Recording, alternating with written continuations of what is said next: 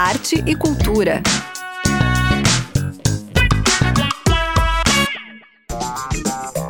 Olá, ouvintes da 100.1, eu sou Zuka Campanha e esta é mais uma edição do programa Arte e Cultura. Aos poucos, as atividades artísticas estão retomando de forma diversa, mas até mais inclusiva e acessível nesses tempos de pandemia da Covid-19 trago para vocês hoje o novo projeto da companhia Garopaba Atitude, que promove oficinas de dança em várias cidades do estado, a exposição da companhia Descolonizadora e o álbum visual da artista Natasha Camila. O programa já está no ar. A companhia de dança Garopaba Atitude leva a várias cidades catarinenses o curso O Partilhar do Processo Criativo da Dança do B-Boy. A ideia nasceu do desejo de compartilhar histórias, conhecimento e caminhos dramatúrgicos da companhia, assim como seus processos de investigação da corporeidade. O projeto ganhou o edital Elizabeth Anderle de Estímulo à Cultura de 2020. O curso já foi oferecido em algumas cidades e nos dias 11 e 12 de setembro chega a Florianópolis. O curso também debate o protagonismo da mulher na dança breaking, mediado pela produtora Gabriela Frasson, integrante do elenco da companhia desde a sua primeira formação. Um dos idealizadores do projeto, o Rogério Ribeiro, conta mais. Olá, salve a todos. Eu sou Rogério Ribeiro. Juntamente com a Agna Miller, sou coreógrafo da companhia Garopaba Atitude, uma companhia de breaking que está completando 15 anos de estrada. Esse ano, eu, a Agna Miller e a Gabriela Frasson estaremos em turnê pelo estado de Santa Catarina, passando pelas mesorregiões do estado, com o projeto O Partilhar do Processo Criativo na Dança do B-Boy. Projeto contemplado no edital Elizabeth Anderle. Nesse projeto, nesse curso, a gente tem o objetivo de partilhar todo o processo criativo e investigativo e as experiências da Companhia Garopaba Atitude, assim como as suas metodologias, pensando em levar isso a todos os públicos da dança, não só da dança urbana, mas também do jazz, do contemporâneo, entre outros, bailarinos, coreógrafos, professores, diretores, pesquisadores da dança. Nossa ideia é partilhar com todo esse público essa experiência da companhia Garopaba Atitude, assim como também falar do breaking e de como a gente conseguiu com a nossa metodologia desmistificar essa dança e deixar ela mais acessível. Logo mais estaremos aí na Grande Florianópolis. Estão todos convidados a estar junto conosco nesse curso, o Partilhar do Processo Criativo na Dança do B-Boy. Para mais informações e inscrição, é só seguir a CIA Atitude nas redes sociais e conferir vários vídeos da companhia. No Instagram tem o link na bio para as inscrições. Estamos apresentando Arte e Cultura. A produção catarinense O Amigo do Meu Tio, de Renato Turnes e Vicente Concílio, está na programação do festival Curta o Gênero, na sessão Muitas Outras Masculinidades. O professor de teatro da UDESC, Vicente Concílio, encontrou no início deste ano um baú de família cheio de fitas VHS com imagens caseiras dos anos 80 e se deparou com gravações mostrando cenas cotidianas que trouxeram memórias de sua infância LGBTQIA. Junto com o diretor Renato Turnes, eles fizeram um documentário poético sobre expectativas, performances, afetos e desejos que compõem memórias de infâncias em conflito com o mundo heteronormativo dos adultos. Em 1987, meu pai comprou uma filmadora.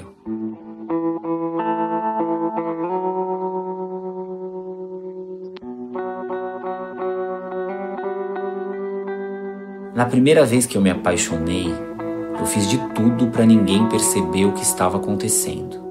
O documentário é uma coprodução da Lavaca Companhia de Teatro e da Vinil Filmes, e vocês podem conferir até o dia 29 de agosto no site curtaogênero.org.br. Estamos apresentando Arte e Cultura. Durante os meses de agosto, setembro e outubro deste ano, Silfarlen Oliveira, artista plástico e caixeiro viajante, representante da companhia descolonizadora Ações e Intervenções, vai visitar 11 municípios de Santa Catarina, fazendo distribuição de frascos mini-monumentos em homenagem aos povos indígenas. Não entenderam muito bem, né? Ele explica. Olá, meu nome é Silfarle Oliveira, eu sou caixeiro viajante pela companhia descolonizadora, sou também artista plástico e estou viajando pelos municípios de Santa Catarina para inaugurar mini monumentos em homenagem aos povos indígenas e também uma solução de limpeza corporal anticolonial, uma água decolonial que tem o nome de Caldas dos Bororenos. Veja, não é Caldas da Imperatriz, é Caldas dos Bororenos. Por que esse nome? Os povos indígenas que viviam nessa região onde hoje chamamos de Santa Amaro da Imperatriz, que poderia se chamar também Santa Amaro do Cubatão, por conta do rio Cubatão, antes era habitado pelos choclengues e bororenos. Eu preferi dar o nome do trabalho de bororenos em referência a uma litogravura do Debré, que ele reproduz uma cena dos bororenos partindo para um ataque em defesa das suas águas termais. Os bororenos foram exterminados para construir a estância termal que mais tarde se chamaria Caldas da Imperatriz. Eu também, de modo geral, tenho viajado pelos municípios de Santa Catarina e vejo muitos monumentos em homenagem aos pioneiros, aos europeus, aos colonizadores, aos neocolonizadores e nenhuma homenagem, nenhuma menção aos povos indígenas que viviam em Santa Catarina e aqueles que ainda vivem. Não vejo nenhuma menção aos guaranis, choclengues, nem os caigangues. Quando eles aparecem em alguma representação, em algum monumento, eles aparecem como coadjuvante e para, de algum modo, indicar ah, o que havia aqui de um modo bem pejorativo, né? Então, com os pioneiros chegou o desenvolvimento. Volta e meia você ouve uma conversa, uma narrativa dizendo: ah, aqui não tinha nada, era um lugar que não era habitado. E sim, era habitado, haviam os povos indígenas, eles têm cultura, linguagem, representações, organização social. Então, o trabalho é um mini monumento em homenagem a esses povos originários que existem aqui e aqueles que ainda existem desde antes de 1500. E também, como eu disse, uma solução de limpeza corporal anticolonial, que tem como benefício combater os discursos de ódio, as narrativas de invisibilidade e também o racismo estrutural. O que vai nessa solução de limpeza corporal anticolonial é água termal das caudas dos bororenos, não da imperatriz, sassafrás, canela, sassafrás, que é uma árvore é, típica da região do alto do Vale do Itajaí, uma árvore que praticamente entrou em extinção, por isso foi inaugurado já faz algum tempo, né? É uma reserva ecológica do sassafrás que fica em Doutor Pedrinho. E também, por último, a, o capim-limão brasileiro, que é uma planta nativa aqui da região sul do Brasil.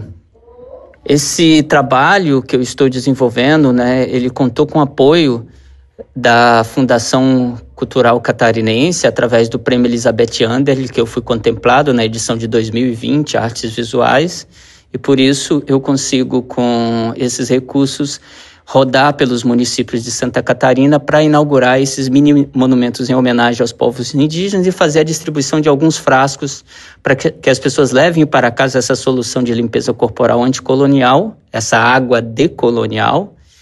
É, não é água de colônia, é água decolonial. E também tenham em casa um mini monumento Muito oportuno o projeto que resgata histórias dos povos originários, tão ameaçados atualmente em seus territórios e sofrendo muitos ataques.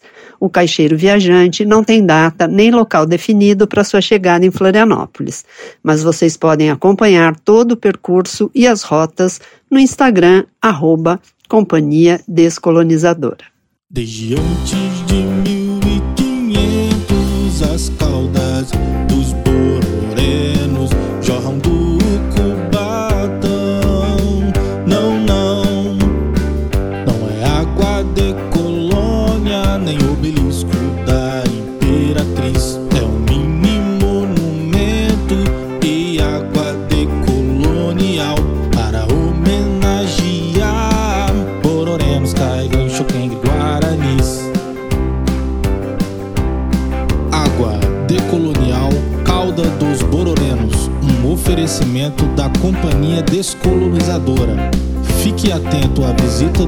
do caixeiro viajante com sua vitrine e banca ambulante na esquina e museu perto de você.